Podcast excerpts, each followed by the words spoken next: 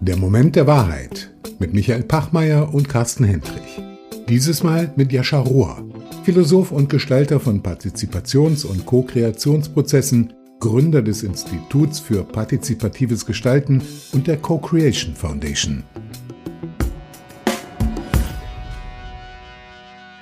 Michael, sag mal, du kennst den Jascha Rohr ja sehr, sehr gut. Wer, wer ist der denn eigentlich? Hm. Ja, er selber bezeichnet sich als Intellektuellen. Für mich ist er ein Philosoph, ein Prozessgestalter. Nein, Jascha ist jemand, der Menschen zusammenbringt und mit ihnen etwas Neues gestaltet. Ich bin mal gespannt darauf, wie er das Thema Partizipation interpretiert. Das hört sich für mich ja erstmal sehr methodisch flach an. Aber was ich, glaube ich, gehört habe, ist, dass er das ja sehr viel tiefer versteht. Hast du da einen Einblick? Ja, ich arbeite ja mit ihm seit über zehn Jahren zusammen und wir sind in verschiedenen Beteiligungsprozessen ähm, gewesen und ich habe schon das Gespür dafür, dass er jemand ist, der in der Lage ist, ähm, unterschiedliche Personen, unterschiedliche Interessen in einen Raum zusammenzubringen und mit den Menschen gemeinsam etwas Neues zu gestalten. Und das nennt er Co-Kreation. Und das, glaube ich, kann er uns sehr anschaulich erklären. Ich bin mal gespannt, ob das überall so funktioniert, wie er das verspricht. Das geschieht sehr viel im öffentlichen Raum. Es geschieht sehr viel in ähm, Zusammenhängen, die was mit Verwaltung, mit Politik zu tun haben. Und er denkt auch eine Partizipation in Demokratie, in Verwaltung, ja, bis hin zu Regierungsbeteiligungen. Ich habe ja auch so meine Erfahrungen mit der Partizipation in der Wirtschaft und das ist immer so ein bisschen ein Problem mit den Machtstrukturen, an die man da gerät bin ich mal gespannt, was er für Erfahrungen hat, ob man sowas auflösen kann. Das ist eine gute Frage, die solltest du ihm auf alle Fälle stellen. Und ich glaube, er wird auch, und das weiß ich, das ist sein Lieblingsthema momentan, er wird auch darüber reden, wie sehr Traumata solche Gestaltungsprozesse beeinflussen. Also Michael, dann auf geht's, los mit Jascha. Ich bin gespannt drauf. Willkommen zu einer neuen Ausgabe unseres Podcasts Der Moment der Wahrheit nach einer längeren Sommerpause sind wir zurück und heute mit Jascha Rohr. Jascha, du bist Philosoph und Methodenentwickler und bezeichnest dich selber als einen Intellektuellen, der an der Theorie und Methodik ko-kreativer Prozesse arbeitet. Du suchst nach der Möglichkeit, wie wir mit der kollektiven Intelligenz die Welt ein Stückchen besser machen können. Du hast in London historischen Musikinstrumentenbau studiert und in Trier und Oldenburg Psychologie, Soziologie und Philosophie. Die Bertelsmann Stiftung und das österreichische Außenministerium hat dich als einen Future Global Leader ausgezeichnet und du warst in Deutschland der Gründer der Permakulturakademie. Dein Baby, und das weiß ich sehr gut, ist das Institut für partizipatives Gestalten, dessen Gründer und Geschäftsführer du bist und dort bist du Konzeptentwickler, als Prozessdesigner unterwegs, Moderator und Begleiter von vielen Transformationsprozessen, die du partizipativ und ko-kreativ gestaltest. Und was das genau ist, ich glaube, da werden wir heute noch ausführlich darüber reden. Du hast dich mit Themen wie Demografie beschäftigt, Regional- und Stadtentwicklung, Bildung, Schulentwicklung, Nachhaltigkeit und ganz spannend, wie wir mit ko-kreativen Prozessen unsere Demokratie weiterentwickeln können wie wir unsere Verwaltungen in Zukunft moderner, bürgernäher, ja besser entwickeln können und das mit den Menschen, die in der Verwaltung heute sind, mit den Beteiligten selber. Und letztes Jahr hast du die Co-Creation Foundation gegründet und ich habe mir aus eurem Slogan mal herausgeschrieben, dass eure Herausforderung darin besteht, die Welt mitzugestalten, von der wir alle träumen, und zwar jetzt. Dahinter steckt die entscheidende Frage für dich, nämlich wie es 10 bis 12 Milliarden Menschen im Jahre 2100 gelingt, auf diesem Planeten friedlich zu koexistieren. Und um dieses Ziel zu erreichen, bist du der festen Überzeugung, dass wir eine neue Kulturtechnik der Co-Kreation entwickeln müssen. Der große Wandel unserer Zeit benötigt deiner Meinung nach einen neuen Code für eine ko-kreative globale Governance, der du dich verpflichtet hast, ihn zu entwerfen. Jascha, schön, dass du heute unser Gast bist. Wow, danke Michael, danke für die Einleitung. Ich äh, weiß gar nicht, was ich sagen soll. Du hast jetzt schon alles gesagt. Außer vielleicht, dass ähm, dazugehört, einfach, ähm, weil es mir wichtig ist, zu einem Baby äh, gehören ja immer zwei. Ne? Und äh, das Institut für partizipatives Gestalten, das habe ich mit meiner Lebens- und Geschäftspartnerin Sonja Hörster gegründet, die jetzt die Professur für partizipative Freiraumgestaltung und Landschaftsarchitektur in Weinstefan hat. Erscha, denkst du, dass wir in einer Zeit leben, wo es mehr Philosophen bedarf als in der Vergangenheit? Oh, das weiß ich nicht. Ähm, vielleicht einen neuen Typus von Philosoph und das ist vielleicht das, was ich äh, auch für mich versuche zu realisieren. Also es gibt ja immer viel, viele Witze über Philosophen und die sozusagen weltabgewandten Philosophen, die eigentlich sich nicht um reale Probleme des Alltags kümmern und äh, die Dinge, mit denen sich andere Menschen äh, rumplagen und beschäftigen müssen. Und das ist eine Form von Philosophentypus, der ich nie sein wollte. Mir war eigentlich immer wichtig, dass die Dinge, über die ich philosophiere und theoretisch und methodisch nachdenke, dass ich selber auch den praktischen Beweis liefert, dass das funktioniert und dass das eine Relevanz hat im Alltag. Und ich glaube, diese Kombination aus ähm, wirklich soliden, konzeptionellen Nachdenken darüber, wie Dinge anders und besser sein könnten und es dann gleichzeitig aber auch zu versuchen, praktisch umzusetzen. Ich glaube, davon brauchen wir sehr viel mehr Menschen, ob die sich nur Philosoph nennen oder nicht. Ist das eine Frage der Transformation, dass wir nach, dieser, nach diesem Corona-Schock nochmal festgestellt haben, an wie vielen Stellen wir in Gesellschaft, Wirtschaft, Wissenschaft und Zivilgesellschaft Veränderungsbedarfe haben, ist das jetzt vielleicht dann doch auch gerade der Grund, warum deine Profession ein bisschen Hochkonjunktur hat? Ich meine, wir sehen es ja auch im politischen Raum. Ähm, Robert Habeck ist auch Philosoph, steigt vielleicht in die neue Bundesregierung ein. Ist das vielleicht ein, ein Symptom oder ein. Also, es wäre wünschenswert. Philosophen stellen sich halt ja völlig verrückte Fragen, ne? die eben, wenn alles normal und gut läuft, eigentlich keine Relevanz haben. Nämlich vor allem die nach dem besseren Leben. Ja, ist eine ganz, ganz klassische alte philosophische Fragestellung. Wie können wir gut leben? Ne? Woher kommen wir? Wohin gehen wir? Was können wir jetzt tun und wie können wir es jetzt tun. Und natürlich in Zeiten des Umbruchs, wo Orientierung fehlt, wo äh, keine Klarheit besteht, was der richtige Weg ist, den es jetzt zu gehen gilt, weil alles neu und anders wird, ist genau diese Form von Fragestellungen und Menschen, die sich damit beschäftigen und hoffentlich auch kluge, orientierende Antworten geben können, unglaublich wichtig. Also von daher, ja, würde ich sagen. Das ist auch eine Beobachtung, jetzt wo du das gerade sagst, die äh, ich meine auch gemacht zu haben. Also ich denke, wir sind ja in so einer Zeit, wo wir mit den Fragen, mit denen wir uns jetzt beschäftigen müssen und die Herausforderungen, die wir haben, wo wir eigentlich gar keine großen empirischen Erfahrungen haben, ja. oder? Ist das nicht vielleicht äh, genau die Forderung nach dem, nach dem Konzept von Philosophie oder nach der Definition von Philosophie, nämlich diese Gestaltungskompetenz, sich aber an Werten zu orientieren oder sich an Grundhaltungen zu orientieren, sich an Ethik zu orientieren, also trotzdem sowas wie Leitplanken zu haben für die Gestaltung einer, einer guten Welt. Was ist eine gute Welt? Was ist gut ja, und was ist äh, weniger gut? Also alles Dinge, die, die relativ abstrakt sind, wo Philosophen ja auch äh, Antworten haben. Ja. Also ich glaube, das ist ja so eine Frage, wie, wie füllen wir diesen Gestaltungsraum und was ist da uns dabei wichtig? Hm. Ist das vielleicht so eine Form, also die Frage der Gestaltung äh, auf, auf, mangels empirischer Erfahrung? So weitermachen wie bisher geht ja. ja irgendwie nicht mehr, oder? guter Gedanke. Also das Gestalten, das äh, stecke ich tatsächlich dann sehr viel schneller wieder auch in dieses praktische Tun und gar nicht mehr so das philosophische darüber nachdenken und Habeck ist natürlich auch ein Beispiel für jemand, der nicht nur denkt, sondern eben auch tut und handelt und agiert. Und ähm, ja, ich meine, Transformation oder Krisenzeiten und Momente zeichnen sich eben ja da genau dadurch aus, dass man orientierungslos ist, dass man keine Leitplanken hat.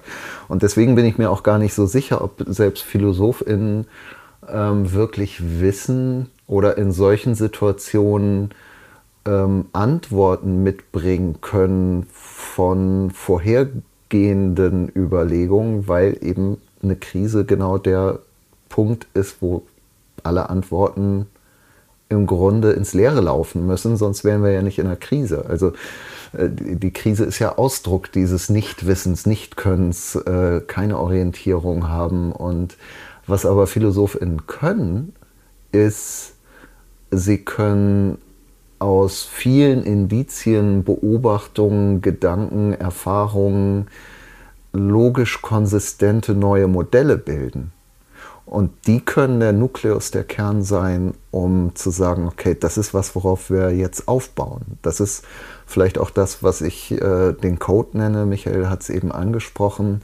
Also wenn der alte Code zusammenbricht, wenn der nicht mehr funktioniert, wo kommt denn der neue her? Der kommt nicht aus dem Nichts, der kommt aber auch nicht aus dem Alten, sondern der muss im Grunde neu äh, gecodet werden, der muss neu geschrieben, neu konfiguriert werden. Und ich glaube tatsächlich, dass das Handwerkszeug, was man als Philosoph lernt, da, dabei hilft. Nämlich mit Sprache arbeiten, mit Konzepten arbeiten, mit logischer Konsistenz arbeiten oder zumindest sie herstellen zu können, das sind alles äh, Kompetenzen, die es dann braucht. Vielleicht, und das ist ja auch eine der Arbeitsfelder von Philosophen, nämlich Begriffsdefinition. Und wir hatten ja schon in der Einleitung so verschiedene Begriffspaare gehabt, Co-Kreation, Partizipation. Vielleicht willst du mal damit anfangen, was für dich eigentlich Co-Kreation ist. Du bildest ja auch am IPG hm. Co-Kreatorinnen aus. Ja. Also was ist für dich Co-Kreation, Jascha? Ja, also erstmal genau, total wichtig zu sagen, was ist es für mich, weil Co-Kreation ist zurzeit so ein Buzzword, was man wirklich zunehmend überall findet, was mich einerseits freut, andererseits wird es dadurch natürlich auch äh, begriffsleerer oder einfach vielfältig verwendet, was mich als Philosophen dann aufregt. Ne? Und deswegen versuche ich natürlich eine möglichst klare Definition zumindest für mich zu finden. Und ähm, für mich erstmal einfach, wenn man das Wort auseinander nennt, Co ist zusammen. Also es geht darum, dass irgendwie irgendetwas zusammen geschieht und Kreation ist letztendlich, wenn man es ins Deutsche nimmt, und ist das Schöpfen, ja, also gestalten, schöpfen, etwas in die Welt bringen.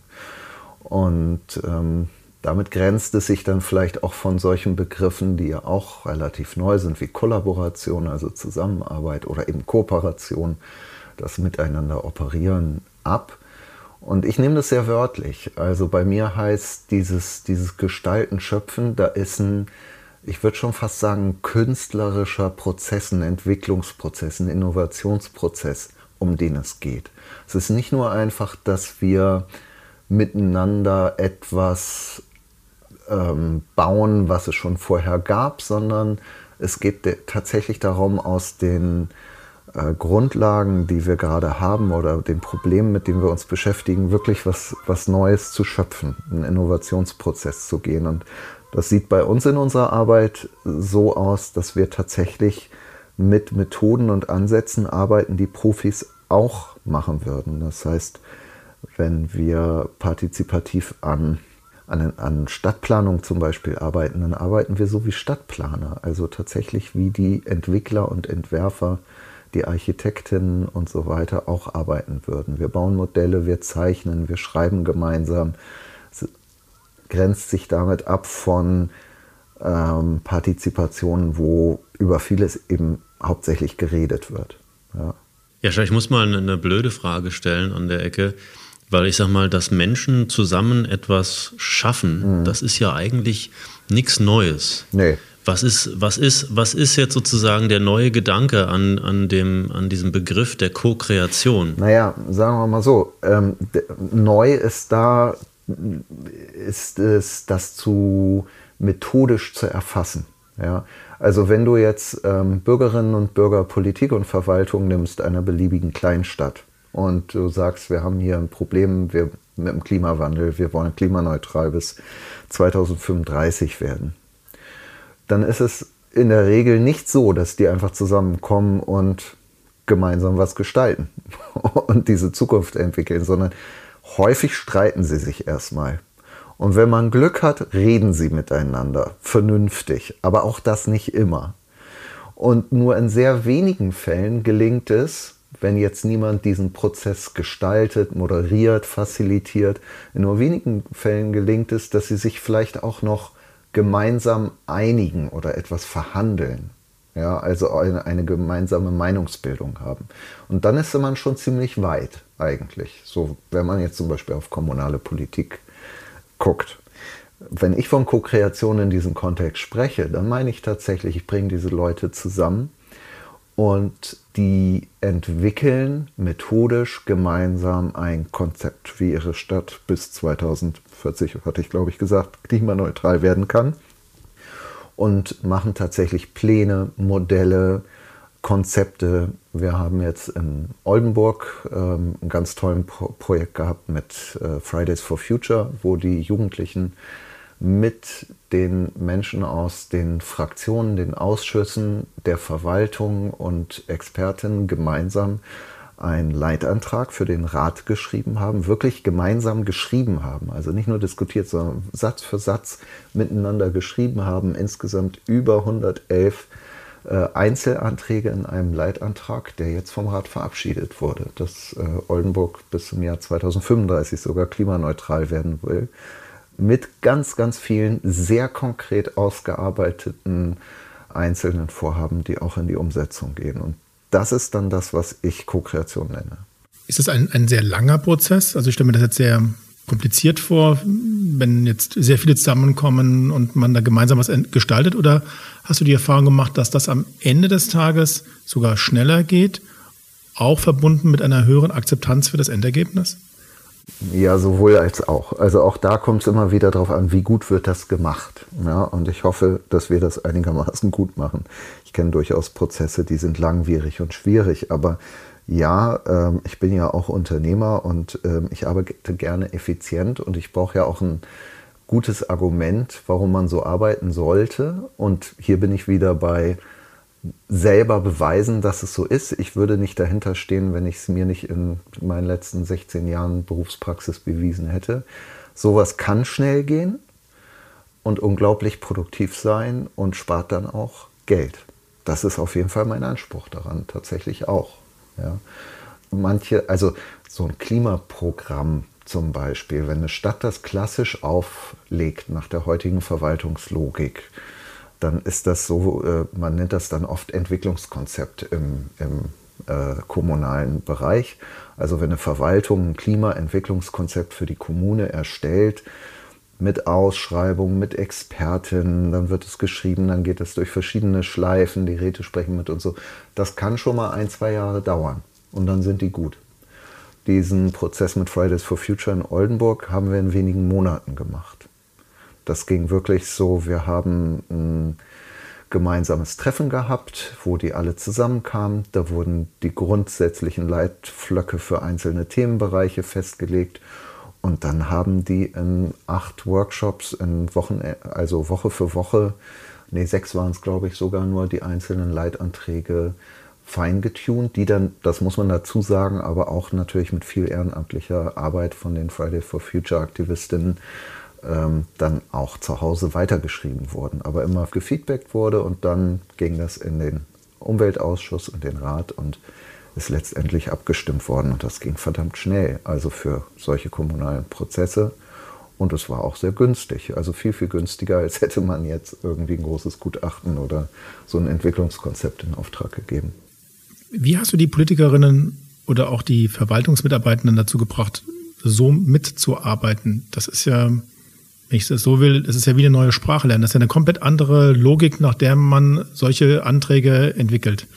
Total. Und ich muss sagen, in diesem Fall habe ich das nicht gemacht, sondern äh, die Aktivisten von Fridays for Future in Oldenburg, die unglaublich engagiert waren, die wir beraten und unterstützt haben. Und das ist eigentlich auch die schönste Arbeit. Also wenn man merkt, da ist so viel Engagement, dass wir nur noch sozusagen so eine, so eine ähm, unterstützende Rolle spielen müssen und sagen müssen, so, so und so geht das. Also letztendlich war die Genese so, Fridays for Future hat gemacht, was sie am besten können, nämlich protestieren. Die haben irgendwann den Umweltausschuss der Stadt Oldenburg gestürmt.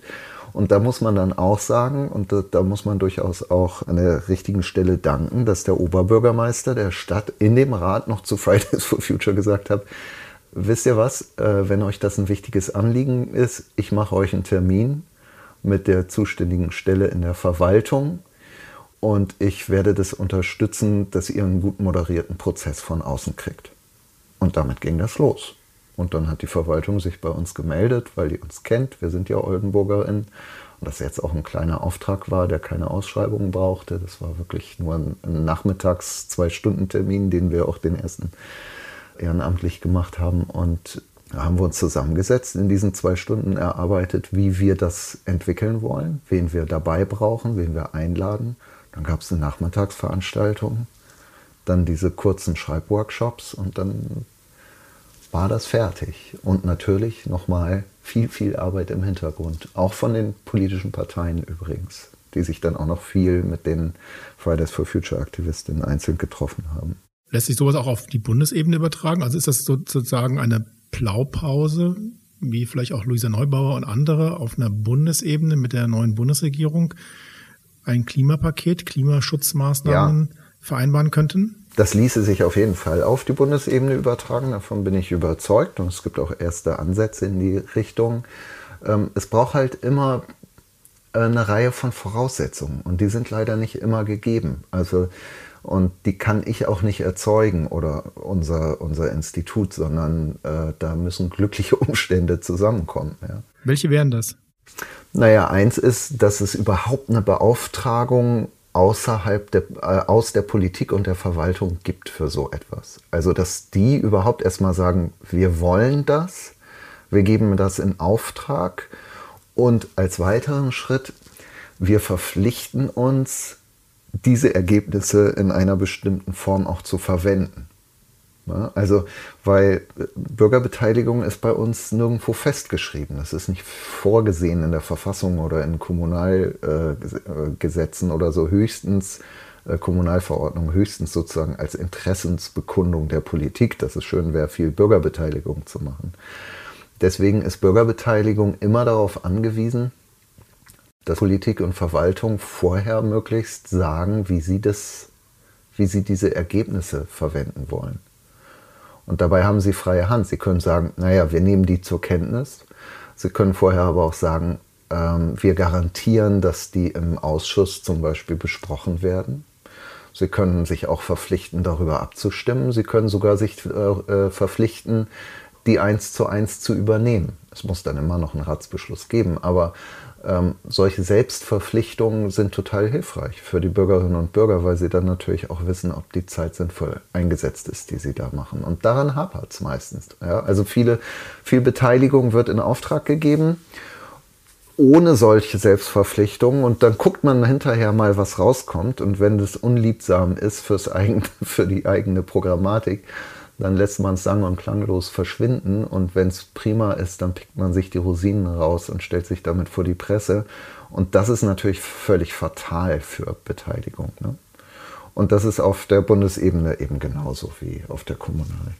Das ist, glaube ich, nicht nur im öffentlichen Bereich so. Also einfach mal eine Reflexion auch der Erfahrungen, die wir in der Wirtschaft gemacht haben, wo du ja auch mit so partizipativen Prozessen durchaus, wo wir auch schon mal gearbeitet haben. Also immer dann, wenn sozusagen das Management das Gefühl hat, das Ergebnis nicht unter Kontrolle zu haben, ne, dann wird es genau kritisch. Ja. Also wenn das ein offener Prozess ist und man sich dann auch noch verpflichtet, mit diesen Ergebnissen zu arbeiten, das ist genau das. Da gehört schon sehr viel, sehr viel äh, äh Mut ja. dazu. Ne? Das, das kann ich, das da ist, gehört Mut dazu. Da gehört Mut dazu. Es ist natürlich auch ein Signal. Es ist auch ein Signal äh, der Führung, der, ich sag mal, auch der, der, ich sag mal einfach der Wertschätzung der Menschen, die in so einem Prozess auch teilhaben. Das nimmt ja auch ein Stück weit, wenn ich sage, wir machen hier einen partizipativen Prozess, wo wir auch signifikante Themen diskutieren auch und partizipativ entscheiden und mitgestalten, setzt das natürlich auch ein, ein entsprechendes Signal, wie man mit Führung umgeht. Ja ne? und wie man auch Autorität delegiert.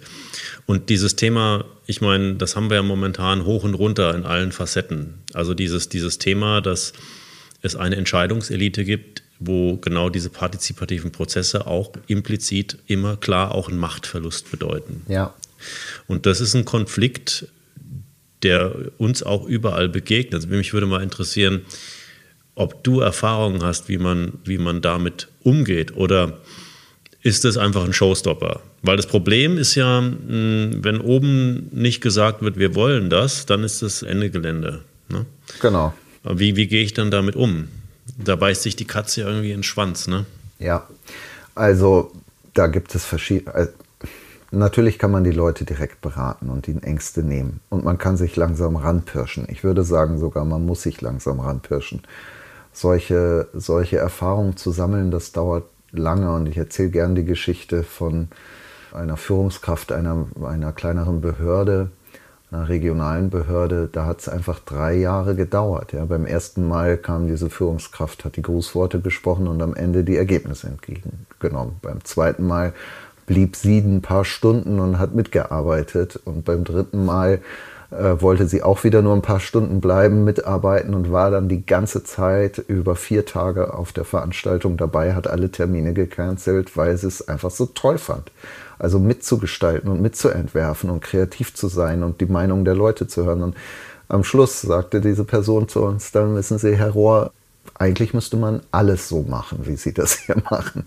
Aber es hat drei Jahre gedauert. Ne? Also drei Jahre sich so langsam rantasten man geht da eben als Führungskraft auch in einen Raum der Verletzlichkeit und den zuzulassen ist natürlich die eigentliche wahre Stärke. Ne? Also in so einem Beteiligungsprozess kann ja noch viel mehr passieren, insbesondere wenn man sogar selber sich beteiligt, nämlich man es kann sichtbar werden, dass man von einem Thema gar nicht so viel Ahnung hat, wie man vielleicht nach außen den Anschein geben möchte, weil man plötzlich mit anderen da nicht nur diskutiert, sondern ja Lösungen entwickeln muss. So, das ist kritisch.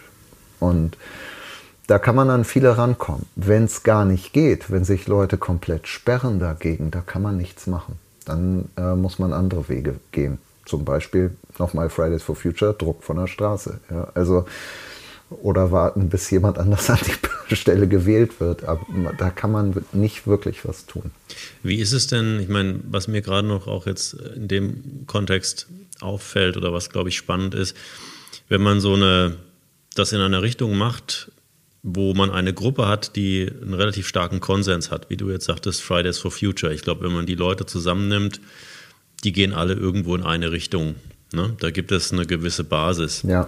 Aber spannend ist es doch gerade auch, solche partizipativen Prozesse zu nutzen, Co-Kreation zu nutzen, um vielleicht auch gerade Interessenkonflikte oder gegenläufige Meinungen auch mal mh, zu diskutieren und, und, und zu vielleicht zu neuen Lösungen zu kommen, wo man auch, ich sag mal, unterschiedliche Interessen transzendiert, sage ich einfach mal. Ja? Also Lösungen schafft, die augenscheinliche Widersprüche auch integrieren und ja. äh, in gemeinsame Lösungen überführen. Das wäre doch spannend. Ich weiß nicht, welche Erfahrungen du hast. Also gerade der Wert von Co-Kreation bei der Auflösung von, von widersprüchlichen Interessengruppen zum Beispiel. Doch, absolut. Sehe ich genauso. Und Fridays for Future waren ja jetzt die InitiatorInnen, aber da waren aus allen politischen Fraktionen in Oldenburg auch PolitikerInnen dabei und die Verwaltung. Und da gab es diese Widersprüche schon. Ja. Um, ein anderes Beispiel kommt direkt aus Frankfurt. Ähm, das ist jetzt schon einige Jahre her, aber da haben wir mit unserem Institut die Entwicklung des äh, Schulentwicklungsplans ein Jahr lang begleitet. Und da waren auch alle politischen Parteien, Gewerkschaft, äh, Schüler, Lehrer, Verbände, VertreterInnen dabei, die Schulen und so weiter und so fort. Und wir haben tatsächlich eben nicht nur Empfehlungen diskutiert, sondern wir haben diesen Schulentwicklungsplan mit allen gemeinsam geschrieben. Und Michael hat das auch beobachtet und war dabei und ich kann mich nicht mehr genau erinnern, aber soweit ich weiß, ist auch dieser Schulentwicklungsplan einstimmig durch den Magistrat der Stadt Frankfurt gegangen und als erster Schulentwicklungsplan überhaupt im Land Hessen vom Ministerium, das auch teilweise beteiligt war, zumindest im Lenkungskreis an diesem Prozess beteiligt war, ohne äh, weitere Korrekturen genehmigt worden. Und das ist ein Riesenerfolg. Das gibt es bei solchen äh, Projekten sonst eigentlich so nicht. Ja, eine der interessanten Erfahrungen war ja, dass in diesen Arbeitsgruppen auf einmal dann Menschen reflektiert haben, dass sie in der Konstellation, nämlich Schulleitung, Schülerinnen, Eltern, Lehrerinnen mit Verwaltung, so noch nie zusammengesessen haben, dass Schulleiterinnen unterschiedlichster Schulrichtungen, Hauptrealschule, Förderschule, Gymnasium, Gesamtschule, an einem Tisch saßen und gemeinsam einen solchen Plan gestaltet haben, weil das ist ihnen dann in dem Moment nämlich aufgefallen, dass das komplett oder total unüblich ist, ja. so zu arbeiten. Und ich glaube, solche Momente brauchst du dann in solchen Prozessen der Erkenntnis, dass das, was ich jetzt tue, sich fundamental von dem unterscheidet, was ich in der Vergangenheit getan habe und weswegen es immer wahnsinnige Konflikte gab. Weil sind wir ganz ehrlich, genau diese Schulentwicklungspläne sind immer ein Ort von Konflikt gewesen, wo es am Ende darum ging, unterschiedliche Interessen auszuverhandeln am Ende des Tages. Gar nicht auszutarieren, sondern wirklich zu verhandeln. Und ja, ich gebe jeder hat sich irgendwie schlecht gefühlt. Das, ne? Genau. Wie auf dem Bazar, so genau. läuft das normalerweise. Ich kann mich auch noch erinnern, dass bei einer Feedbackrunde tatsächlich an einem dieser Tische, da gab es einen, äh, einen, Lehrer und jemand, der aus in der Verwaltung arbeitete und beide dann einstimmig sagten, wir haben äh, zum ersten Mal begriffen, dass jeweils der andere ähm, letztendlich auch das gleiche Ziel hat, nämlich dass es um eine gute Ausbildung für die Schülerin geht. Ja. So, das war denen vorher offensichtlich nicht klar. Also der Lehrer hatte die Verwaltung immer als irgendwie Hindernis und Blockierer und Schwermacher äh, wahrgenommen und die Verwaltung hatte irgendwie gedacht, die Lehrer sind alle irgendwie, also der Mensch aus der Verwaltung, die Lehrer, die reißen da ihren Job ab und sind privilegiert, aber bewegen sich nicht dafür. Und als die dann mal wirklich zusammengearbeitet haben, war das tatsächlich eine wahnsinnige Erkenntnis, Mensch, dem anderen geht es auch hier um die Schüler. Das fand ich, also das sind manchmal solche trivialen, fast schon absurden Anekdoten, die dann aber zeigen, wie, wie verdreht und schräg das ist, was wir normalerweise so machen. Jetzt wird ja gerade ganz viel darüber gesprochen, dass ähm, unser Staat moderner, agiler, digitaler werden soll, wobei ich nicht genau weiß, was das eigentlich genau dann bedeuten soll, wie das aussehen soll.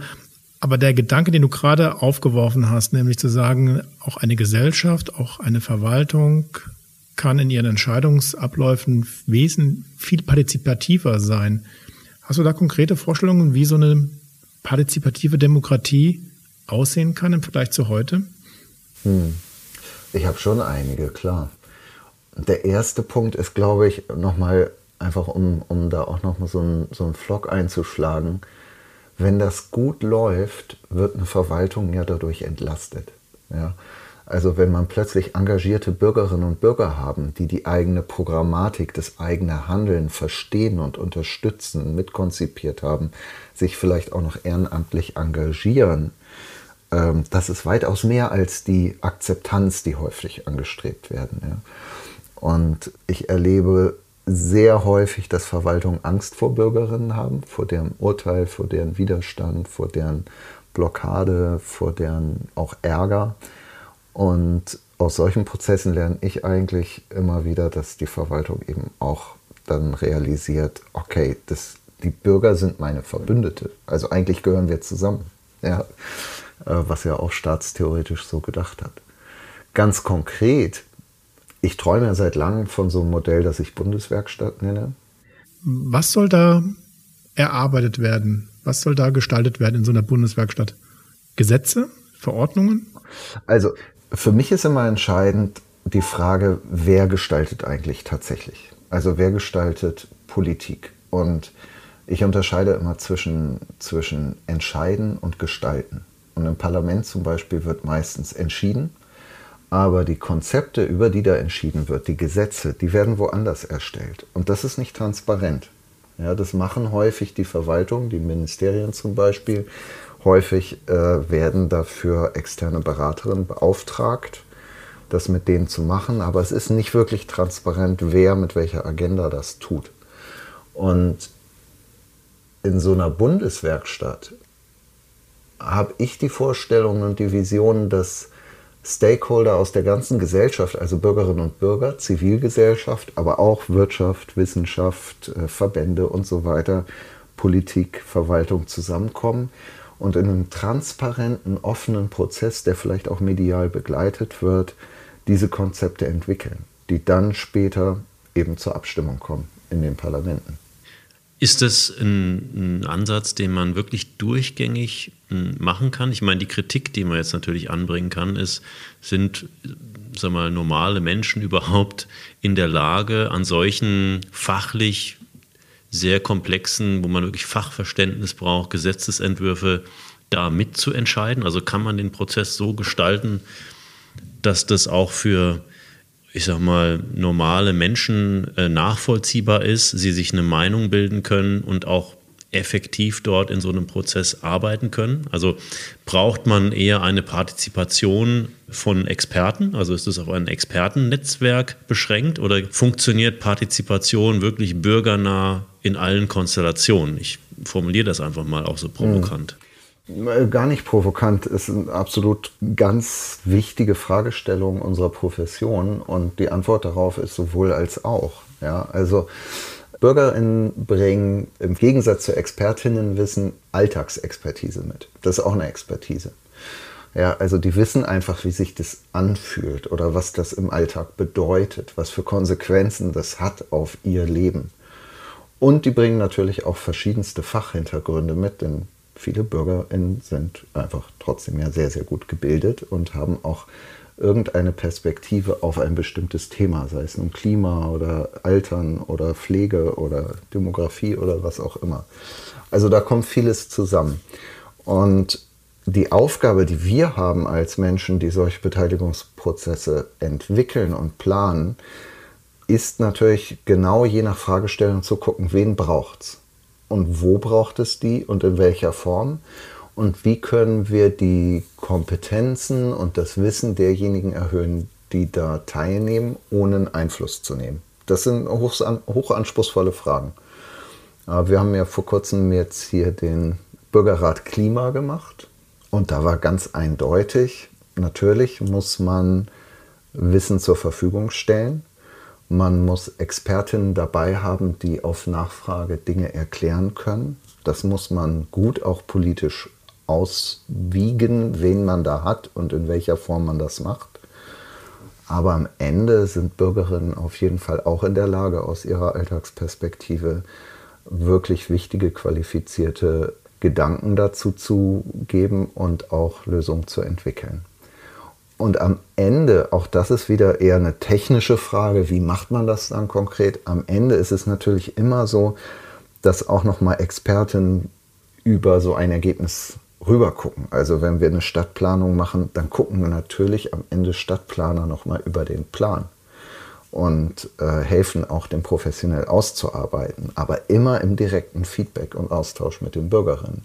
Und genauso ist das auch mit Gesetzestexten. Ja, also die Fridays for Future haben auch noch nie äh, vorher einen Leitantrag für einen äh, Rat geschrieben einer Stadt und äh, in Frankfurt, die äh, Schülerinnen und Bürgerinnen haben auch noch nie vorher einen Schulentwicklungsplan geschrieben, der natürlich Anforderungen genügen muss, professionellen, fachlichen Anforderungen genügen muss. Und da stellt man dann immer die entsprechenden Expertinnen zur Seite, die das zeigen, die das prüfen, die das zur Not auch nochmal überarbeiten, aber nicht ohne das dann in der finalen Version auch nochmal zurückzuspiegeln und zu zeigen, hier, so sieht es jetzt professionell ausgearbeitet aus ist das immer noch das, was ihr inhaltlich eigentlich sagen wolltet. Das heißt, du sagst unterm Strich, äh, wenn ich es richtig verstehe, Partizipation heißt auch, die Zusammenstellungen der Menschen, die dort partizipieren, auch wirklich zu kuratieren, sage ich mal. Ja. Ne? Also schon zu gucken, wer passt da rein. Wir wollen verschiedene Perspektiven. Wo brauchen wir Expertenwissen? Also das ist schon eine kuratierte Geschichte. Also es geht nicht darum, dass es also jeder kann hier teilnehmen und äh, bei allem mitentscheiden. So, ne? so ist es eigentlich nicht, sondern es ist schon eine kuratierte Veranstaltung. Äh, nee, auch sowohl als auch. Also je nachdem, was es braucht, kann es sehr stark kuratiert sein. Es kann völlig offen sein, dass jeder teilnehmen kann. Oder es kann auch, wie es zum Beispiel bei den Bürgerräten gemacht hat, losbasiert sein. Das heißt, es wird einfach aus dem Einwohnermelderegister per Zufall Leute gezogen.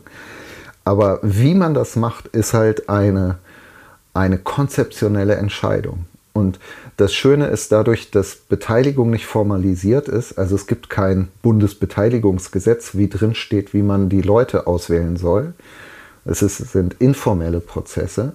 Und weil das informelle Prozesse sind und hoffentlich auch bei aller Institutionalisierung informelle Prozesse bleiben, hat man jedes Mal die Möglichkeit, als Begleiter solcher Prozesse zu sagen, okay, jetzt machen wir eine Zufallsauswahl oder jetzt kuratieren wir und suchen ein Expertinnengremium, dass wir wirklich nach Kriterien auswählen oder jetzt öffnen wir, jeder, der sich bewirbt, kann teilnehmen. Oder man kann auch Mischformen machen. Man kann sagen, 50 Prozent wählen wir per Zufall aus und 50 Prozent wählen wir nach festgelegten Kriterien, werden direkt angeschrieben aus. Zum Beispiel, weil es, also was wir häufig machen, ist, um es ganz konkret zu machen, äh, jetzt äh, eine Veranstaltung zur Digitalisierung der Verwaltung machen will, dann würde es total Sinn ergeben, man sagt, 60 Prozent der Teilnehmenden sind Vertreter von Organisationen, die sich mit Digitalisierung und Verwaltung beschäftigen. Dafür gibt es genaue Kriterien. Jede äh, Organisation, die diese Kriterien erfüllt, darf zwei VertreterInnen schicken. Und 40 Prozent sind per Zufall ausgeloste Bürgerinnen und Bürger. So, das sind halt die Überlegungen, die konzeptionellen Überlegungen, die man vor jedem Beteiligungsprozess neu machen muss. Was ist deine Erfahrung? Wie reagiert Politik, wie reagieren die Parteien im Bundestag auf solche Gedanken? Haben die Angst, dass da ein Stück weit Entscheidungsmacht von ihnen weg in so eine partizipative Bürgerwerkstatt, Bürgerinnenwerkstatt verlagert wird?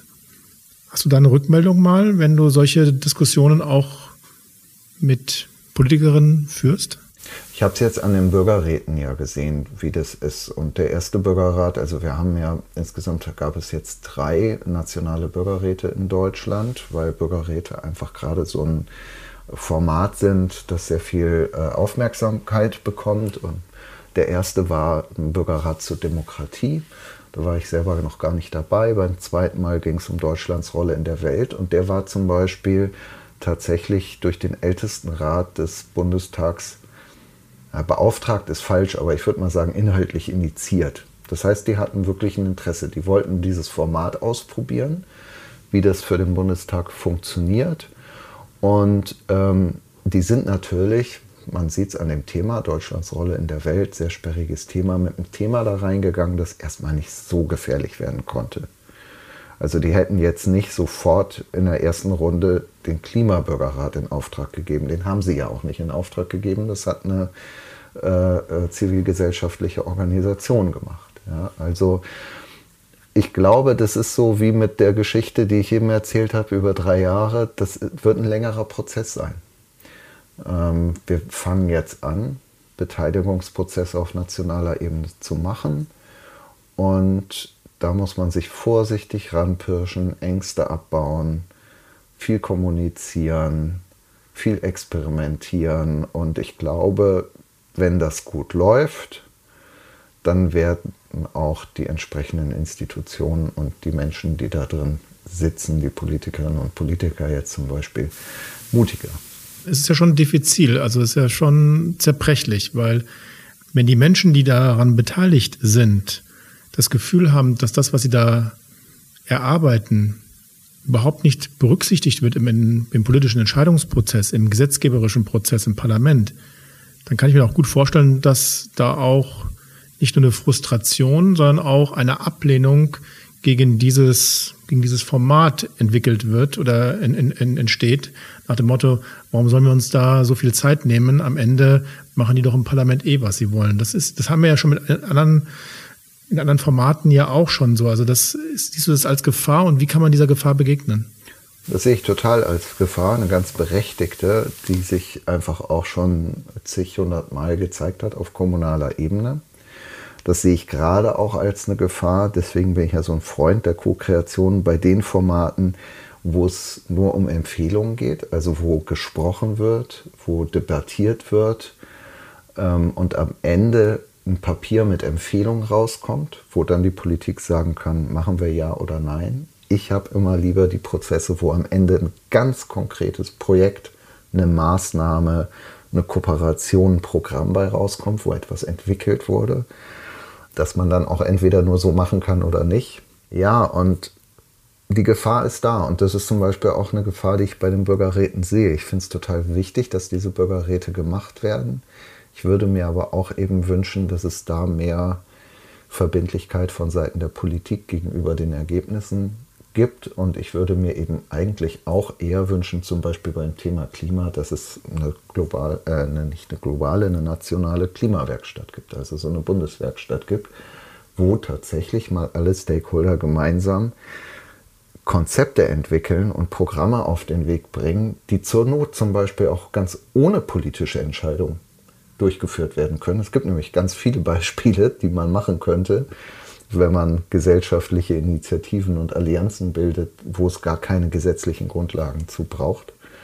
Weil die Gefahr bei einem Klimabürgerrat natürlich schon ist, dass das jetzt ein Papier ist, das, wenn wir Glück haben, es jetzt in den Koalitionsverhandlungen Beachtung findet und vielleicht dann auch, in, falls wir dann ein Klimaministerium gibt, dann wäre es gut gelaufen.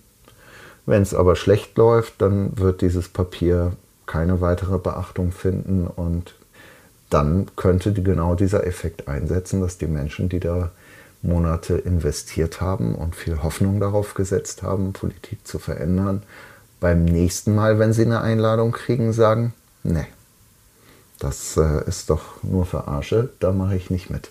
Das habe ich schon mal gemacht. Und das ist eine große Gefahr. Die ist, wie gesagt, im, im kommunalen Bereich kennen wir das. Und äh, meine Erfahrung ist, dass wenn solche Prozesse stattgefunden haben, zum Beispiel kommunal in irgendeiner kleinen Stadt, dass man dann, also dann fängt man bei Null an. Dann kann man drei, vier Jahre erstmal wieder für Vertrauen werben in Beteiligung, weil das ist dann verbrannte Erde. Wenn du jetzt von außen mal auf diese Regierungsbildung, die gerade in Deutschland abläuft, guckst, erkennst du da auch partizipative Elemente, wie das die drei Parteien gerade angehen? Wie die das gerade angehen. Man kann ja nicht reingucken, man kann ja nicht Mäuschen spielen. Leider, genau. Ja, und ich habe schon beim letzten Mal gedacht, Mensch, also das wäre jetzt spannend, weil ich könnte mir schon super vorstellen, dass äh, jetzt nach der Sondierung das, was jetzt anliegt, dass die eigentlich, weil man hört ja schon, ne, jetzt fängt das Verhandeln ja schon wieder an. Ja, im, im Politischen nennt man das dann ja auch äh, im Englischen Bargaining. Also wirklich dieses Marktplatz. Ne? Wer kriegt welches Ministerium und dafür kriegt der andere dann dies, das, jenes. Und auch wenn versucht wird, gerade den Eindruck zu erwecken, dass das nicht passiert, sondern dass die da ganz seriös miteinander an Inhalten reden, äh, ist schon mein Eindruck, auch die reden es sind Verhandlungen, es sind Koalitionsverhandlungen. Ich fände es spannend, mal den Versuch zu wagen. Es muss ja nicht die Verhandlung komplett ersetzen, aber sagen wir mal zwei Tage, drei Tage, mal wirklich zu sagen, lasst uns mal nicht verhandeln, sondern lasst uns ko-kreativ was entwickeln. Lasst uns einen Plan entwickeln, ein Konzept machen. Ein Regierungsprogramm darum, zum Beispiel. Naja, wo es, genau, ein Regierungsprogramm, wo es wirklich darum geht, dieses Regierungsprogramm konzeptionell einfach sinnvoll zu gestalten, statt dass das Regierungsprogramm am Ende sozusagen das Ergebnis von Aushandlungskompromissen ist. Das ist ein anderer Dreh. Und ich bin überzeugt, das wäre ein besseres Regierungsprogramm, wenn man sagen würde, wir machen erstmal wirklich eben eine Programmentwicklung gemeinsam. Wir werden mal das, diesen Podcast ja schon mal an die entsprechenden Akteurinnen des Regierungsbildungsprozesses schicken und ähm, ich stünde da sofort für bereit, auch als Experiment das in der ersten Runde tatsächlich so zu machen, weil ich glaube, das würde viel verändern. In der Haltung, in der Art und Weise. Du hast es ja eben gesagt, wir haben es wir beobachtet an der Schulentwicklung, aber ich kenne das aus vielen, vielen anderen Projekten auch es entsteht ein anderes Miteinander, weil irgendwann die Inhalte durch diese Form von Arbeit absolut in den Vordergrund treten und es eher sozusagen ein, ein wenn überhaupt Wettkampf, dann ein Wettkampf der Ideen. Wer hat eine noch bessere inhaltliche Lösung für das Problem, um das es gerade geht? Das sind dann die Sachen, auf die fokussiert werden und weniger, wer bekommt von seiner politischen Ausrichtung jetzt, wie viel und ist das am Ende gerecht ausgeglichen und sind gute Kompromisse gefunden worden. Und dann geht es um Inhalte. Das ist ein spannender Punkt, ähm, Jascha, den du jetzt aufwirfst. Wie, machst, wie macht man das methodisch? Also wie wird dieser, dieser partizipative Prozess nicht manipulierbar. Also am Ende hast du, ich sag mal, wenn du jetzt doch wieder irgendwelche Alpha-Tierchen dann drin hast, die einfach sich durchsetzen mit einer starken, dominanten Meinung, mit einer star starken Rhetorik auch, ja. ja ähm, dass dort einfach gewisse Interessen durchgesetzt werden aufgrund von, ich sag mal, Persönlichkeitsstrukturen. Mhm. Äh, ja. Wie, wie wird das moderiert? Wie löst man sowas? Ja, das löst man, indem man es sozusagen anerkennt und sichtbar macht. Also du kannst Machtstrukturen und Charakterstrukturen nicht auflösen. Das, das geht nicht. Aber du kannst sie transparent machen. Du kannst jederzeit in einem Prozess sagen, stopp mal. Einmal kurz auf die Reflexionsebene. Gucken, was hier passiert. Wer hier wie spricht. In welcher Form. Mit welcher Agenda. Also man kann den Prozess zum eigenen Reflexionsgegenstand machen und muss man auch. Man muss immer wieder gucken, was passiert hier gerade in unserem gemeinsamen Prozess. Und durch dieses Transparentwerden passieren ganz erstaunliche Dinge mit Gruppen. Weil dann plötzlich sich Rollen neu verteilen, weil es dann Fürsprecher und äh, Gegensprecher gibt und das sichtbar wird. Und plötzlich auch Rollen und Meinungen anfangen zu springen. Man übernimmt dann die Meinung von jemand anderem, weil man glaubt, er sei in der Minderzahl, obwohl es eigentlich gar nicht sozusagen die eigene Rolle ist. Ja? Also da kommen dann ganz viel tatsächlich auch Gruppen, gruppenpsychologische Effekte ins Spiel. Mit Übertragung und Gegenübertragung und Projektionen und so weiter. Und das kann man auf eine, eine, eine einfache und gute Weise sichtbar werden lassen. Und dann passiert was mit den Gruppen. Und das schafft Vertrauen, das schafft Offenheit und dann merken auch diejenigen, die denken, sie kommen irgendwie oder bisher gelernt haben, sie kommen in solchen Runden mit so versteckten Manipulationen durch, wenn sie merken, jedes Mal, wenn ich das versuche, wird das hier thematisiert, dann passiert auch mit denen was, ja? weil die dann merken, das schwächt meine Position.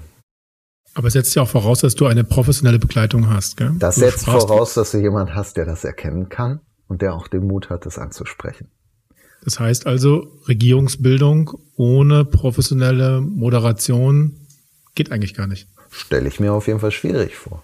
Ja, also ich kann mir gut vorstellen, dass es durchaus in den eigenen Kreisen auch Menschen mit solchen Erfahrungen gibt, die das ganz gut machen können. Wir hatten Herrn Habeck schon, äh, dem traue ich auf jeden Fall zu, auch solche, solche äh, Spiele und Strukturen zu verstehen und auch anzusprechen. Aber der will auf der anderen Seite natürlich auch mitdiskutieren, mitentwickeln, mitgestalten, hat seine eigenen Positionen und das ist dann schwierig, ne? weil man dann sozusagen in so eine ganz seltsame Doppelrolle kommt. Und wenn man tatsächlich inhaltlich mitarbeiten will, dann wäre es toll, jemanden zu haben, der genau diese Qualitäten mitbringt und äh, auch den Mut hat, ja, in solchen Kreisen unter hohem Druck trotzdem diese Dinge zu adressieren, sichtbar werden zu lassen, anzusprechen. Ja. Das heißt, äh, im Prinzip ist die Moderation dieses Prozesses fordert so eine Art Interessenlosigkeit, wenn ich das mal so formulieren darf. Also du musst ja eine sehr neutrale Haltung haben. Du sagst, du machst nur gewisse Dinge transparent und du achtest darauf, dass im Prinzip sozusagen Meinungen, auch dominante Persönlichkeiten transparent gemacht werden. Also dein, die Aufgabe ist, das transparent machen von dem, was passiert und, und, und keine eigenen Interessen zu verfolgen. So würde ich das mal sehen. Mm. Ist das, ich weiß nicht, ob, ja. aber ist das nicht ein sehr, sehr hoher Anspruch? Auch? Ja, ich glaube auch tatsächlich, dass es, also es ist ein hehres Ziel, funktioniert aber so nicht, weil ich habe immer auch eine eigene Meinung und ich habe immer auch ja. Äh, ja eine eigene Kompetenz, auch fachliche Kompetenz. Und ich halte es auch falsch, die äh, zurückzuhalten oder vorzuenthalten, falls sie gebraucht wird, sondern auch hier gilt wieder, das immer wieder transparent zu machen. Und eigentlich habe ich am Ende, das klingt jetzt ein bisschen esoterisch, aber ich habe am Ende eigentlich nur einen Auftraggeber und das ist der Prozess selbst. Also wenn ich in so einen Prozess reingehe, ist es mein Anspruch, alles zu tun, um zum Gelingen des Prozesses beizutragen und dazu beizutragen, dass ein stimmiges, gutes Ergebnis aus diesem Prozess entstehen kann. Und was das dann konkret heißt, das erfahre ich selber erst im Prozess. Also was dann von mir sozusagen erwartet wird, ja, wie ich da interagiere. Das merke ich dann erst. Aber ich muss sozusagen immer mich fragen, ist das, was hier passiert, dem Prozess förderlich oder hinderlich? Und das, was förderlich ist, das versuche ich zu unterstützen. Das, was hinderlich ist, versuche ich auszubremsen oder sichtbar werden zu lassen oder damit zu arbeiten, damit es wieder förderlich wird. Daher kommt auch dann der Begriff Trust the Process, also vertraue dem Prozess, oder? Ja, absolut. Trust the Process, absolut. Äh, letztendlich geht's auch gar nicht anders, weil man selber sonst echt in die Bredouille kommt und eigentlich nur, nur scheitern kann. Also wenn man anfängt mit einer eigenen Agenda oder, oder so oder denkt, man kann irgendwie das Ding kontrollieren, das sind alles so Haltungen, ich glaube, die führen in die Irre sondern ich muss mich letztendlich dem hingeben und gleichzeitig aber sehr klar, sehr präzise, sehr transparent agieren. Und immer wenn was passiert, was relevant scheint, das ansprechen und Vorschläge zu machen, wie wir damit arbeiten. Es gibt durchaus zum Beispiel auch Prozesse, wo man merkt, eine Gruppe trennt sich. Also es geht, das, was wir hier machen und zusammen machen wollen, geht gar nicht zusammen. Und dann ist es auch meiner Meinung nach eine richtige Facilitation zu sagen, wir sind jetzt an einem Punkt, wo die Gruppe die Entscheidung treffen möchte, ob sie zusammenarbeiten will weiter oder nicht. Und diesen Prozess zu unterstützen, der Klärung. Und wenn dann nach so einer Aktion jetzt sage ich mal 30 Prozent sich aus der Gruppe verabschieden, ist das für mich ein Erfolg. Wie wichtig sind neben diesen Moderatorinnen, Carsten und ich sprechen ja immer von den Übersetzerinnen unterschiedlicher Fachlogiken, weil in unseren Transformationsprozessen haben wir oft die Situation, dass wir zwischen verschiedensten Logiken vermitteln müssen. Zwischen der Wirtschaft und der Wissenschaft, zwischen Wirtschaft und Verwaltung, zwischen BWL und Ingenieurswesen, zwischen Ingenieurswesen und IT. Also wie wichtig ist in solchen Partizipationsprozessen auch die Rolle des Übersetzers? Total. Aber es gibt, es gibt halt sozusagen eine, eine, und deswegen ist es auch so schön, immer BürgerInnen dabei zu haben und nicht nur Expertinnen. Es gibt halt eine Position, die jeder kennt und das ist die Alltagsposition. Also das ist die Position, wo wir uns als Mensch begegnen, wo wir unsere Fachexpertise, unsere Titel, unsere Stellungen und so weiter mal ablegen können. Und das ist oft, wenn man auf die Ebene kommt, das ist eine Ebene, auf der die größte Übersetzungsleistung geschieht. Das ist genau das wie mit dem Lehrer und dem Verwaltungsbeamten. Ne? Also diese Erkenntnis, ah ja, klar, wir sind beide Eltern, uns geht es beiden um die Kinder. So, aha. Das ist so, ein, so, eine, so eine basale menschliche Grundkonstante. Wenn man die trifft, also wenn man sich einmal die Mühe macht, bis auf diesen, dieses Fundament, diesen Boden da aufzusetzen und sich da zu begegnen, dann kann man von da aus relativ schnell wieder in die Fachlichkeit und in die Expertise rein und hat aber dieses Grundvertrauen, mir sitzt da ein Mensch gegenüber und nicht ein Roboter, der seine Interessen oder die seiner Organisation mir gegenüber mit aller Gewalt durchsetzen will. Ich glaube, der Spannende jetzt ist nochmal zu erfahren, Joscha, ist das etwas, was du über die Jahre dir erarbeitet hast, theoretisch und praktisch? Oder gab es selber für dich dem Moment der Wahrheit, wo du verstanden hast, dass ich Beteiligungs- und Entscheidungsprozesse anders machen muss als in den Jahrzehnten davor und mir auch selber gelehrt worden ist an den Universitäten. Ja. Du, da sprichst du eigentlich den Kern dessen an, was ich als meine Arbeit verstehe. Ich, ich sage immer, einen guten Transformationsprozess erkennt man daran, dass man sich selbst transformiert hat, dass man jemand anders ist. Also wenn man als jemand anders aus einem Prozess herausgeht, als man hineingegangen ist, dann hat ein Transformationsprozess stattgefunden. Weil ich mir keinen Transformationsprozess vorstellen kann, bei dem man selber unberührt bleibt. Das ist für mich eine völlig absurde Vorstellung. Und somit ist eigentlich jedes Projekt, jeder Prozess, in dem ich gearbeitet habe, hat es Momente der Wahrheit auch für mich gegeben. Ja, wo ich wieder mal erkannt habe, ah, bin ich dran gewachsen, habe ich was verstanden. Und es gibt natürlich aber auch ganz große für mich. Ja, also ganz in meiner persönlichen Biografie größere Momente der Wahrheit, die jetzt nicht projektzentriert sind, sondern wo ich so grundsätzliche Entscheidungen für mich gefällt. Kannst du da, kannst du einen, einen für uns nennen? Naja, interessanterweise hat das bei mir immer mit Gründungen von Organisationen zu tun. Also immer wenn ich so einen großen Moment der Wahrheit habe, gründe ich eine neue Organisation. Und wir haben jetzt sehr lange ein Projekt gehabt in Berlin, äh, die Stadtwerkstatt Berlin. Da ging es darum, mit Bürgerinnen und Bürgern und lokalen Akteuren die Stadtmitte, also selbst Mitte und insbesondere Rathausforum, Alexanderplatz, den Bereich Umweltforum, Fernsehturm zu gestalten. Da gibt es ganz, ganz viele Themen, Wohnen, Mobilität, aber eben auch ganz klar äh, die Außengestaltung, die Raumgestaltung. Und da haben wir eine Werkstatt tatsächlich, eine feste Werkstatt installiert, die Stadtwerkstatt, die man auch besuchen kann. Ein Raum für Co-Kreation. Und da haben wir jetzt so lange gearbeitet, dass ich immer wieder an, oder unser ganzes Team eigentlich immer wieder auch an richtig massive Hürden gestoßen sind. Also, dass wir nicht in der Form arbeiten konnten, wie wir eigentlich gerne gearbeitet hätten. Und das hatte ganz oft mit den, ähm, letztendlich mit den systemischen Strukturen zu tun in der Verwaltung in deren Auftrag wir ja gearbeitet haben. Also gar nicht unbedingt bewusste Dinge, die in der Verwaltung gemacht werden, sondern die Governance-Strukturen einer Stadt wie Berlin, die einfach historisch gewachsen sind, politisch geprägt sind und in denen man sich plötzlich bewegt und wo man merkt, wenn wir hier ko-kreativ gestalten wollen, dann müssen wir ständig gegen diese Strukturen arbeiten oder sie ignorieren oder, oder, oder, oder. Also letztendlich, Moment der Wahrheit, ich war ratlos. Ich wusste nicht mehr, wie wir das innerhalb dieser Strukturen machen können. Das ist ja nicht nur ein Berliner Spezifikum, das geht doch, glaube nee, ich, vielen. Das, so in anderen da, Strukturen, also in ah, anderen, an anderen Orten, wo genau. man mit Verwaltung versucht, irgendwas Neues zu gestalten. Plätze, Orte.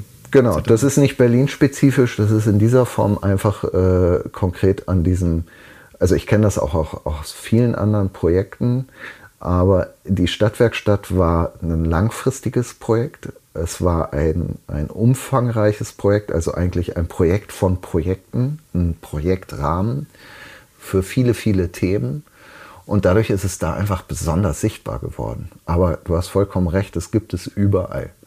Und da ist auch niemand schuld dran. Also die Menschen in den Verwaltungen, die leiden genauso unter diesen Strukturen und haben ihre Strategien, mit diesen Strukturen zu arbeiten. Aber manche Dinge muss man einfach sehen, die funktionieren einfach nicht. Also man kommt einfach an Grenzen dessen, was tatsächlich möglich ist. Zum Beispiel diese Art von, ich würde sagen, schon fast so gruppenpsychologischer, emotionaler, transformativer Prozessarbeit, über die wir eben geschrieben haben, die war in, in der Stadtwerkstatt leider so nicht möglich wäre aber notwendig gewesen, weil dieser Ort, äh, um den es da geht, ein, ein hochtraumat, also historisch hochtraumatisierter Ort ist.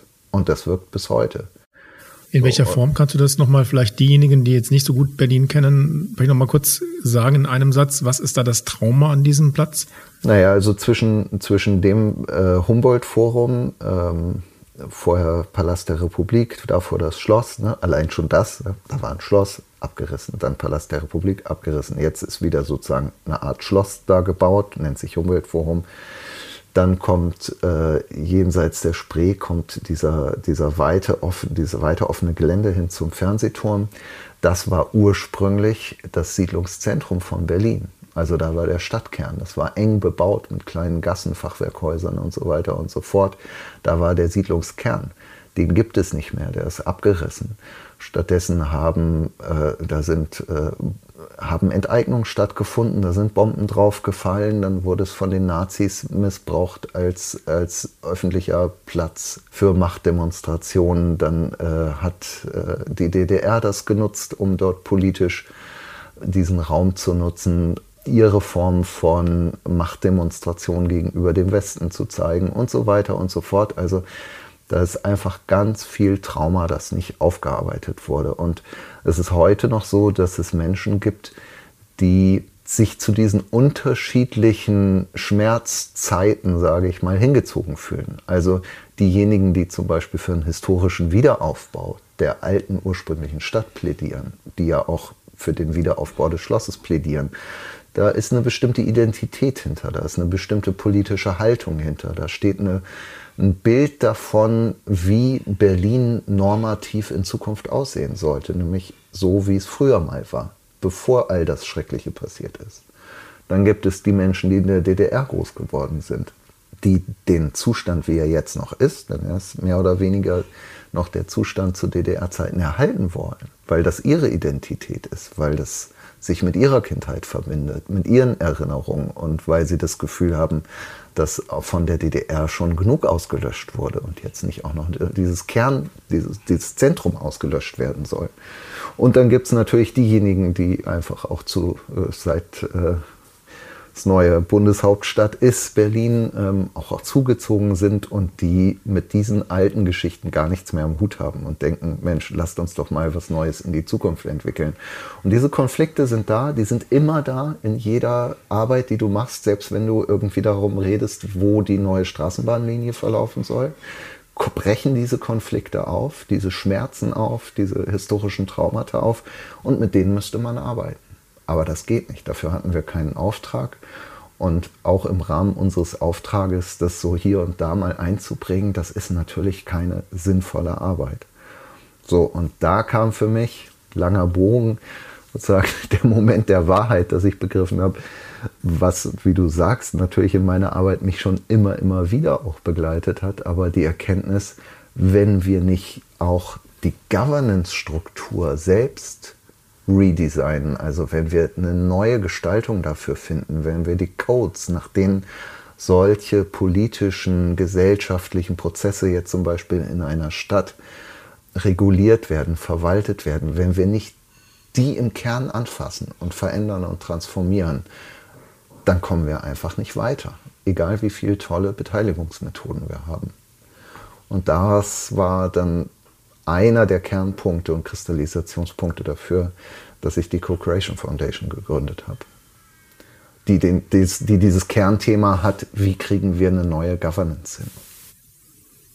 Das ist natürlich super spannend, weil was mir jetzt gerade so in den Kopf kommt, ist, äh, dieses Thema mit den Traumata hast du ja in, in, in verschiedensten Prozessen. Also die ganze Diskussion, die wir jetzt haben um Klimawandel, die ja schon fünf Jahrzehnte alt ist, seitdem man über das, die Grenzen des Wachstums nachgedacht hat und darüber ja. auch publiziert hat. Und auf der einen Seite haben wir über die letzten 250 Jahre sukzessive mit der Industrialisierung unsere Ressourcen, unsere natürlichen Grundlagen zerstört. Und jetzt fragen wir uns, ob diese Einzelmaßnahmen, die wir jetzt alle rauf und runter debattieren und aushandeln und verhandeln, ob diese überhaupt noch bringen. Ja, also das, glaubst du denn, dass ähm, zu einer Bewältigung von solch einem existenziellen Problem wie dem Klimawandel so eine Traumata-Aufbereitung notwendig ist, damit wir überhaupt schneller vorankommen? Äh, die ist wahrscheinlich überall notwendig. Aber ja, ich glaube, gerade beim Klimawandel ist es auch eine Dimension, die bisher zu wenig Beachtung findet. Also nur über den CO2-Preis oder ein 1,5 Grad Ziel zu debattieren, ist erstmal sinnvoll und richtig und wichtig. Aber wenn wir nicht gleichzeitig die Ungerechtigkeit zwischen dem globalen Norden und Süden thematisieren, wenn wir nicht gleichzeitig Migration, Armut, Zerstörung von Ökosystemen thematisieren und was das mit Menschen macht, die ihre Heimat verlieren, dann haben wir ein Problem. Und möglicherweise, damit lehne ich mich jetzt sehr weit aus dem Fenster, aber ich habe in letzter Zeit viel dazu gearbeitet und nachgedacht, eins der größten Traumata ist ja äh, der Familienmord. Ne? Also wenn man jetzt so in Familienkonstellationen guckt, also der Muttermord, der Brudermord, der Vatermord, der Schwestermord. Und was wir gerade machen ist, äh, wir morden ja eigentlich unsere eigene Spezies dahin. Also ich glaube, dass da auf einem ganz, ganz tiefen unterbewussten Level tatsächlich noch eine viel größere Dimension herrscht, nämlich und das zeigt sich für mich auch in der Diskussion äh, des Anthropozäns, wir begreifen plötzlich, dass wir Menschen die Macht haben, die eigenen Lebensgrundlagen, unsere Lebensgrundlagen komplett zu zerstören, damit unsere eigene Existenz zu zerstören Und letztendlich machen wir uns damit schuldig an unserer großen Familie, der Menschheitsfamilie. Ja, und ich kann mir nicht vorstellen, dass äh, so eine Erkenntnis, dass wir in der Lage sind, uns selbst zu zerstören, nicht auch tiefe psychologische Effekte hat, wenn es darum geht, Klimawandel zu verhandeln oder die Verhinderung. Ist es da vielleicht auch eher so ein, so ein Effekt, äh,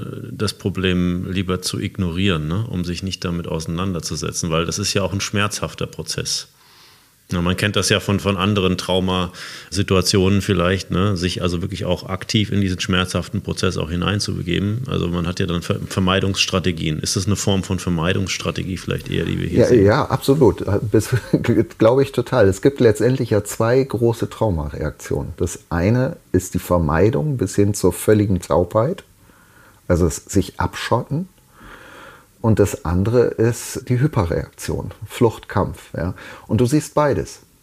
Also du siehst beides beim Thema Klima. Es gibt die absolute Verleugnung, das Ignorieren der Fakten, das sich im Grunde betäuben gegen jede Nachricht vom Klimawandel, was ich total nachvollziehen kann, habe ich auch manchmal, ja, dass ich es nicht mehr hören kann und nur noch weglaufen will und mir die Ohren zustopfen will. Ich kann es, weil es unerträglich ist im Grunde, wenn du das ständig an dich ranlässt.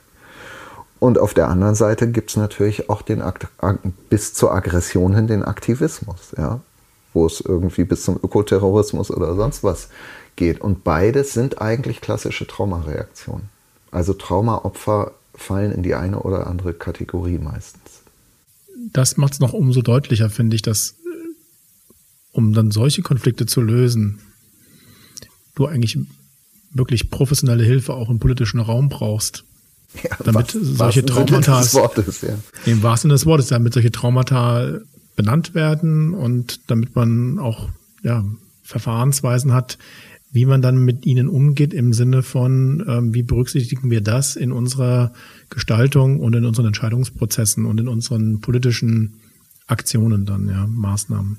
Ja.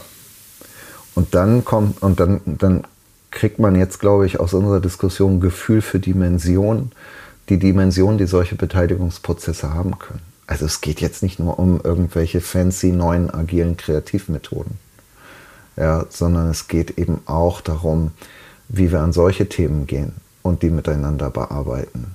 Es geht um neue Konzepte und Visionen. Es geht um konkretes Tun. Es geht um Entscheidung.